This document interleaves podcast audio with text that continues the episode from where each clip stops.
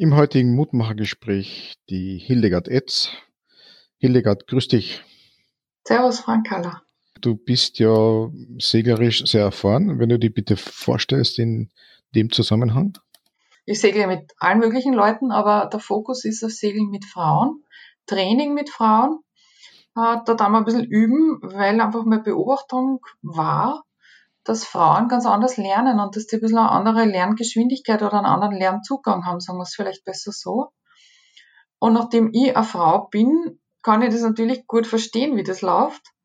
Und es gibt eigentlich sonst sehr wenige Frauentrainerinnen, die das machen. Ja, und irgendwie, es, es hat sich einfach so ergeben, dass ich das mache. Es war nie mein Plan, weil ich segle ja sehr gern mit Männern. Es war nie so der Plan, aber es war einfach der Bedarf da. Und darum okay. fülle ich das jetzt aus. Und es ist sehr spannend und, und über das Thema, also wie Männer oder Frauen lernen und wie da so eine Gruppendynamik entsteht, da kann man sicher stundenlang drüber reden. Ja, wir haben da schon gleich zu Beginn mal drei super Fragen. Die erste wäre, Frauen lernen anders. Bitte erzähl uns davon. Was genau heißt das? Was sind deine Erfahrungen? Wie lernen Frauen anders?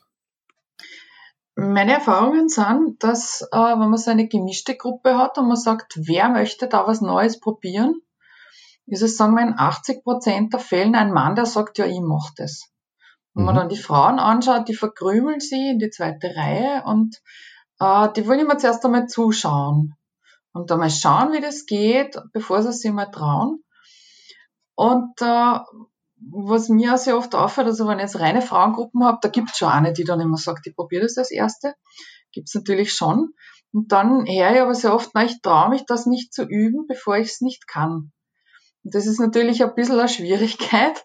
Ja, das ist ein bisschen ein Henne-Ei-Thema, weil ähm, wenn ich es kann, brauche ich es nicht mehr üben.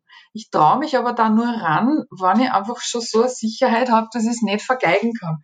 Ich weiß nicht genau, woher diese Unsicherheit kommt. Ist es eine Peinlichkeit, dass das dann nicht gelingt? Oder ist es wirklich eine Angst? Am Segelschiff kann da durchaus eine Angst dabei sein. Äh, oder wo das eigentlich herkommt. Ich habe da noch sehr wenig dazu befragt, weil ich tue dann einfach lieber tun und sage, ja schau, ich stehe eh daneben und dann geht's meistens. Aber das wäre vielleicht einmal interessant zu fragen, warum, äh, woher diese Angst kommt oder woher diese, diese Unsicherheit kommt. Ich bin bis jetzt noch nicht wirklich draufgekommen. Das heißt, das deine Rolle als Trainerin ist oder deine Aufgabe als Trainerin ist da mal zuallererst für Sicherheit zu sorgen. Ich hoffe, nicht viele meiner Kundinnen hören das jetzt, aber ganz ehrlich, ich habe nicht den Eindruck, dass ich ihnen wirklich was beibringe oder beibringen kann, weil die meisten kennen eh sehr viel schon, nur sie trauen sich nicht. Und meine große Rolle ist dann, ähm, sie zu motivieren, ihnen Sicherheit zu geben, wie du sagst, und einfach da zu sein und zu sagen, probieren wir es einfach, schauen wir mal, was dann wirklich passiert. Wenn du es schaffst, das Schiff zu versenken, dann kriegst du von mir ein Schiff geschenkt. Ich habe noch nie ein Schiff zahlen müssen. Also habe noch nie ein Schiff versenkt. Mhm. Da gibt es jetzt genügend Zeugen, die das hören. oh je. ja. Ich verstehe. Ja. Okay, das ist interessant. Du, äh, also einerseits Sicherheit geben und damit man äh, die eigenen Fähigkeiten nochmal versucht einzusetzen und zu nützen. Und andererseits, ähm, ja, wie, wie schaut es dann mit den Erfolgen aus? Ähm, wenn, wenn man probiert, ist man ja erfolgreich oder auch nicht? Oder wie, wie wird denn bei dir Erfolg definiert auf deinen Schiffen? Naja, ich versuche das natürlich schon so zu machen, die Latte so zu legen, dass einmal der Erfolg leicht zu erreichen ist. Also ich fange mit ganz mhm. einfachen mhm. Übungen an. Ja, als erstes, wir suchen mal den Gashebel, den haben auch noch alle gefunden. Dann fahren wir im freien Wasser vorwärts, rückwärts und dann sehen schon alle, ah, so schwierig ist es nicht. Und da kommt der erste Erfolg. Und die nächste Übung ist dann, rückwärts auf eine Boje zuzufahren zum Beispiel. Und da sieht man, ah, so schwierig ist es eigentlich gar nicht. Und dann kommt ein bisschen die Selbstsicherheit dazu oder, oder, ja, zu beobachten. Ich probiere was, von dem ich dachte, ich kann es nicht so gut und dann gelingt es aber doch. Und, und was natürlich, ist, wenn es nicht gelingt? Das ist eine spannende Frage auch. Dann wird nur mal passiert, dann sage ich, schau mal im Fernsehen, der Marcel Hirscher stürzt auch. Und das gehört dazu. Und wenn es einmal nicht gelingt, das gehört dazu. Und natürlich, ich, ich schaue, dass nie so eine Situation wirklich passiert, wo es wirklich nicht gelingt, dass dann wirklich jemand irgendwie so ein, ein schlechtes Erlebnis mitnimmt oder Trauma gar mitnimmt. Einmal habe ich das gehabt, da ist eine, ist eine rückwärts in die, in die, äh, in die Box reingefahren und hat statt mit Vorwärtsschub zu bremsen, mit Rückwärtsschub gebremst. Ja, das ist mhm. natürlich dann geknackt im Gebälk. Aber zum Glück war das eine, die das eh ganz gut weggesteckt hat. Und ich habe dann erklärt, wie das ist. Sage das passiert. Das passiert einfach sehr oft. Und da gibt's natürlich Tricks. Und das ist halt schon, ich meine, wie weit kann man wem was beibringen, ist schwierig. Aber man kann natürlich Tipps und Tricks hergeben und sagen, ja, wenn du zum Beispiel schon bevor du zur Mole kommst, den Vorwärtsgang einfach nur einlegst, nur einkuppeln, dann kannst du im letzten Moment nicht die falsche Richtung erwischen, weil das tut man dann nimmer. In der Panik durchreißen, durchschalten auf die andere Seite, das tut niemand. Ja, mhm. und das sind so, so kleine Tricks. Ne? Und das ist dann unterschiedlich, wenn Männer mit am Schiff sind. Das habe ich jetzt noch nicht richtig verstanden. Ist, ist es so, dass äh, möglicherweise so ein Leistungsdruck auch da ist oder ich, ich darf keinen Fehler machen, ich muss jetzt funktionieren oder, oder irgendwas? Wie kann ich mir das vorstellen? Ja, das finde ich immer sehr spannend, weil manchen Frauen ist das ganz wurscht und andere werden wirklich unsicher. Die trauen sich dann, die trauen sich einfach nicht, Fragen zu stellen, die angeblich dumme Fragen sind, unter mhm. Anführungszeichen. Ja, die, die, die trauen sich das nicht. Und ich denke mir immer, oder ich sage auch, es gibt keine dummen Fragen und bei mir trauen sie sich eher. Und in einer reinen Frauenrunde traut man sich, so Dinge zu fragen, wie hat der Schiffsmotor auch einen Auspuff?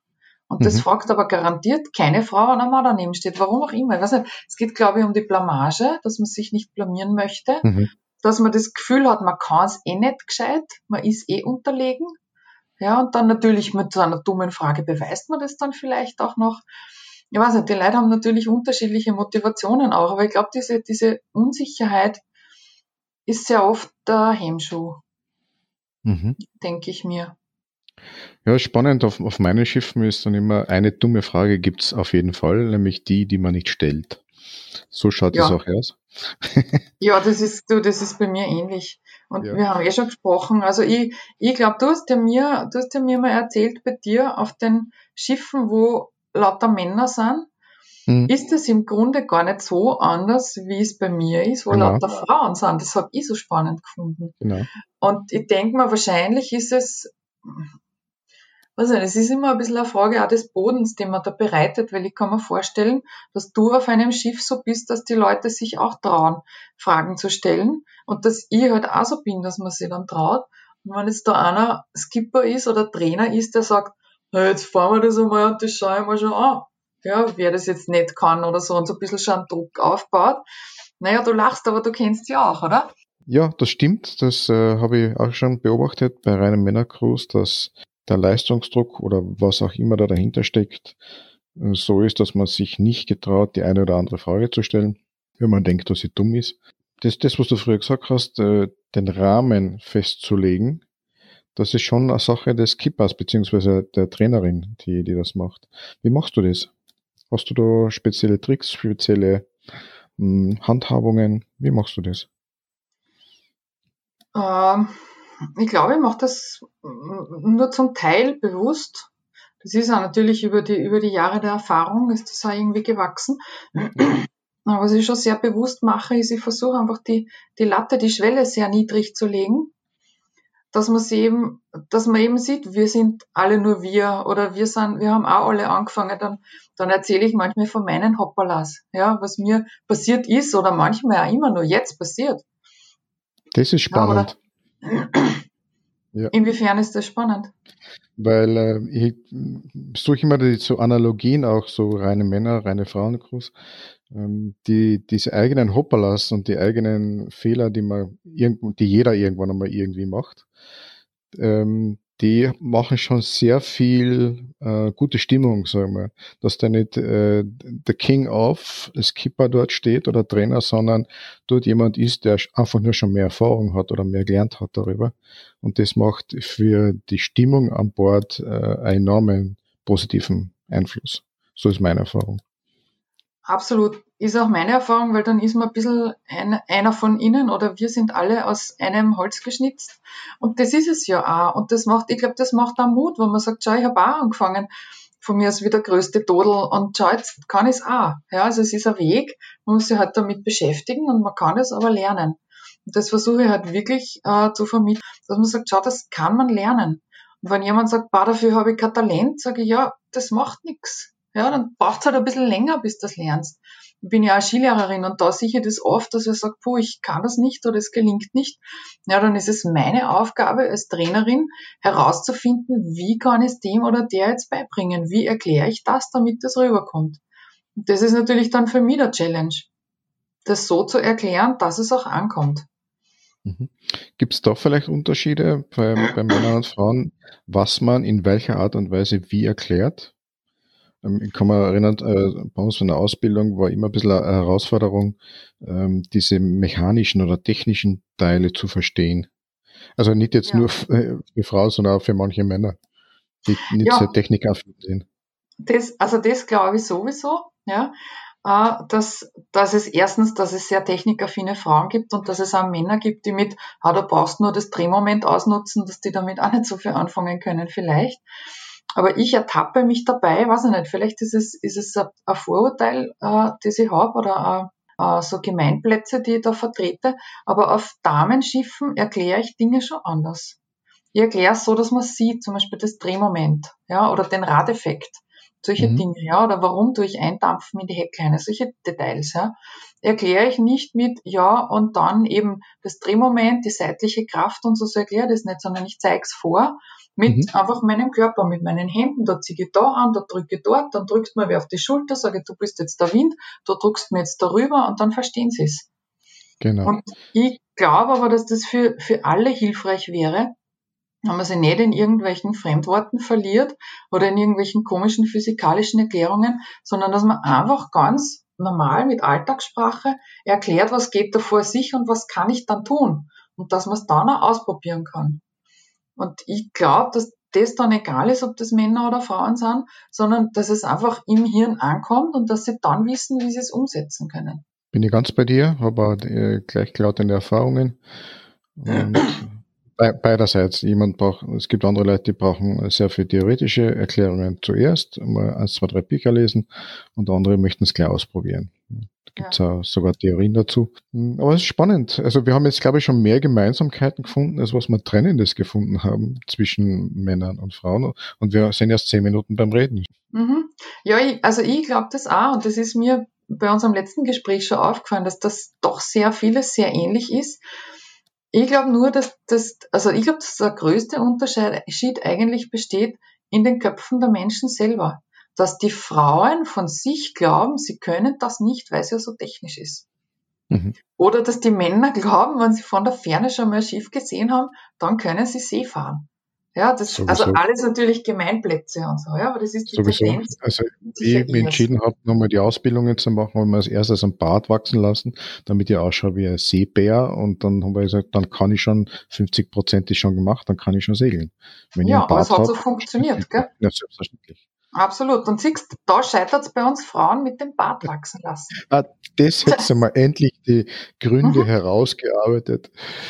Vielleicht sollten wir den Zuhörern erklären, dass wir doch uns im Humor recht gut wieder treffen. Absolut, ja. Ja, was die, die Frauen ja. haben dann mehr die Haare auf den Zähnen. naja, la, das habe ich, hab ich, hab ich generell bei Menschen festgestellt. Ich verstehe. Ja? Ich Nur wenn man einmal gemeinsam herzhaft über irgendwas lacht, dann ist es meistens auch weg. Genau. Hm, wie, wie schaut das aus? Was denkst du über Kommunikation Frauen und Männer am Schiff? Wie, wie erlebst du das? Wie, wie steuerst du das? Wie schulst du das? Also ich glaube mal, dass grundsätzlich wir da wahrscheinlich wieder sehr viele Gemeinsamkeiten finden werden, auch wie die Männer und wie die Frauen tun. Nämlich Kommunikation ist sehr oft schwierig, äh, weil man nicht gewohnt ist, so klar kommunizieren zu müssen. Und wenn du sagst, mach die Leine los und schaust die eine Person an, die andere Person hat's aber gehört und macht die andere Leine los, dann kommst du drauf, ah, du hast nicht gesagt, die Backbord-Heckleine. Bei Pharma ist die Steuerbord-Vorleine losgemacht und das wolltest du nicht. Und da kommt man drauf, wie klar man da kommunizieren muss. Und ich lasse da durchaus oft, also wenn die Situation es erlaubt, lasse ich die Leute auch durchaus in, in diese Falle tapsen. Ja, also dann passiert das einfach und dann sage ich so, hm, warum hat denn das jetzt nicht funktioniert? Dann versuchen wir das herauszufinden äh, zu arbeiten oder herauszuklätzeln, was war da jetzt eigentlich das Problem? Ja, und es war nicht die mangelnde Vorbereitung, sondern macht die Leine los, ja, oder Leine frei und dann haben sie es irgendwie im Wind nicht verstanden und weil man vorher besprochen hat, man sagt Leine los und dann hat man eben Leine frei gesagt und die haben das nicht verstanden. Also das sind oft wirklich kleine Details. Äh, und ich denke mir ja, dass es uns im Alltag auch immer wieder erwischt und ich fliege manchmal selber drüber, obwohl ich es weiß und obwohl ich drauf aufpasse. Ja, fliege ich so oft selber in meiner Kommunikation drüber und da denke ich mir, ja, das war einfach nicht klar kommuniziert, worum es jetzt wirklich gegangen ist oder was ich jetzt wirklich meine. Und ich glaube, jetzt wenn wir dann ganz einen weiten Bogen spannen, wie auch zu äh, Beziehung, ja, zur Paarbeziehung, dann glaube ich, dass das dort auch sehr oft sehr wilde Ausprägungen nimmt, dass man einfach, weil da hat man einfach viel miteinander zu tun und da die Kommunikation nicht so funktioniert, dann schmeißt dann auch. Und ich glaube, mindestens 70 Prozent aller Streits sind Missverständnisse. Und ich glaube übrigens auch, wahrscheinlich vielleicht nicht ganz so viele, aber sicher 50 Prozent der nicht gelungenen Anlegermanöver sind auch Missverständnisse oder schlechte Kommunikation oder nicht funktionierende Kommunikation. Da bin ich ganz meiner Meinung. Mhm. Absolut. äh, ja, ja äh, wird jemand gesagt einmal auf dem Schiff, äh, Team ist total super, ab zwei wird's schwer. ja, das ist, das ist so, ja. Ja, ja aber das ist. Teamwork, ein Schiff alle, kannst du alleine nicht steuern oder ähm, sehr schwer oder wie auch immer, macht, macht meistens keinen Sinn. Und ähm, Teamwork, Teamkommunikation ist schon extrem wichtig ist sehr vielfältig auch. Und da ist äh, spannend, oder wäre für mich jetzt spannend, ein, eine Crew, die aus Männern und Frauen besteht, ähm, wie sich da das unterschiedlich verhält, ob es anders ist, besser, schwieriger, wie auch immer. Hm, wie siehst du das oder was hast du für Erfahrungen dabei? Ja, da habe ich durchaus jetzt Erfahrungen und da gibt es jetzt durchaus Unterschiede. Äh, weil sehr oft Frauen eine weichere Kommunikation pflegen, eine höflichere, könntest du bitte, und die Männer sagen einfach Leine los. Und wenn dann vielleicht jetzt noch ein Tonfall dazukommt, weil man aufgeregt ist, so Leine los, ja, dann kommt das Antwort, fahr mich nicht gleich so an. Und das ist irgendwie so wie der Klassiker, da vorne ist rot, ich hab's eh gesehen, ja, und das, und das geht's da gar nicht, sondern es geht darum, dass eben, was der Sender sendet und was der Empfänger empfängt oder hört dadurch. Und das klärt da schon durchaus auf, dass am Schiff eine Befehlssprache herrscht, was nichts damit zu tun hat, dass einer der Chef ist und die anderen herumkommandiert, sondern dass man die Klarheit braucht. Und die Klarheit ist halt sehr oft in der Kürze gegeben oder in der Eindeutigkeit gegeben. Der Eindeutigkeit, genau. Könntest du bitte einmal, ist, wenn schnell gehen muss, einfach zu lang, es hilft nichts.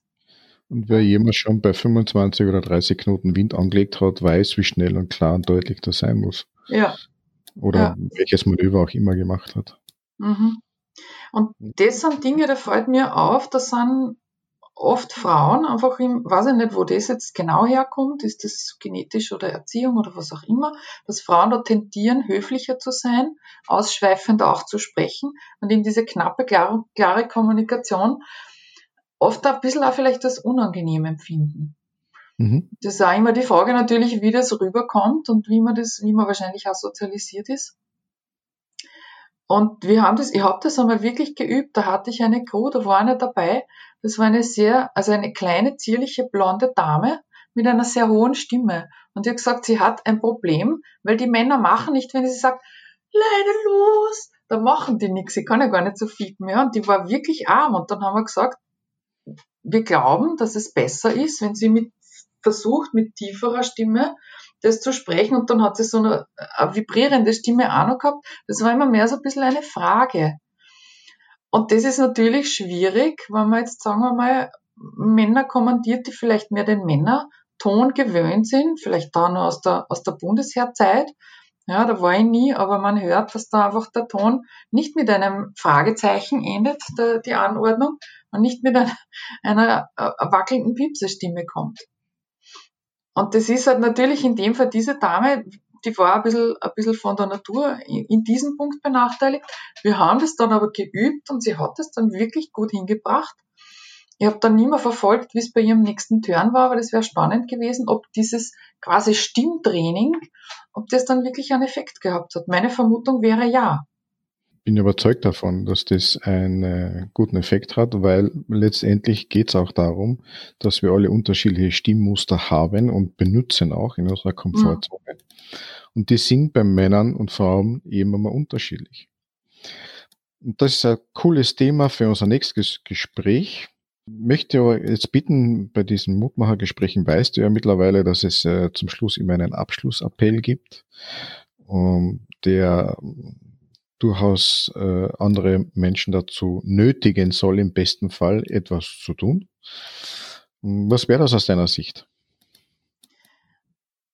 Also für mich ist ein, ein, ein To-Do-Appell, dass sich sehr viel an Frauen richtet, aber natürlich auch an, an, an alle Menschen.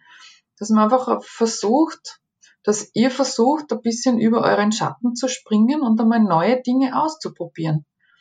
Ja, möglichst, weil natürlich ist es gut, das in einem gesicherten Rahmen auszuprobieren, aber dass man nicht von vornherein sagt, boah, das kann ich nicht, sondern dass man sagt, ich probiere das jetzt, es gibt die Möglichkeit, ich mache das und wenn es in die Hosen geht, dann scheiße ich mir nichts. Ein wunderbares Schlusswort. Ich danke dir für dieses Gespräch. Ja, danke, lieber Frank.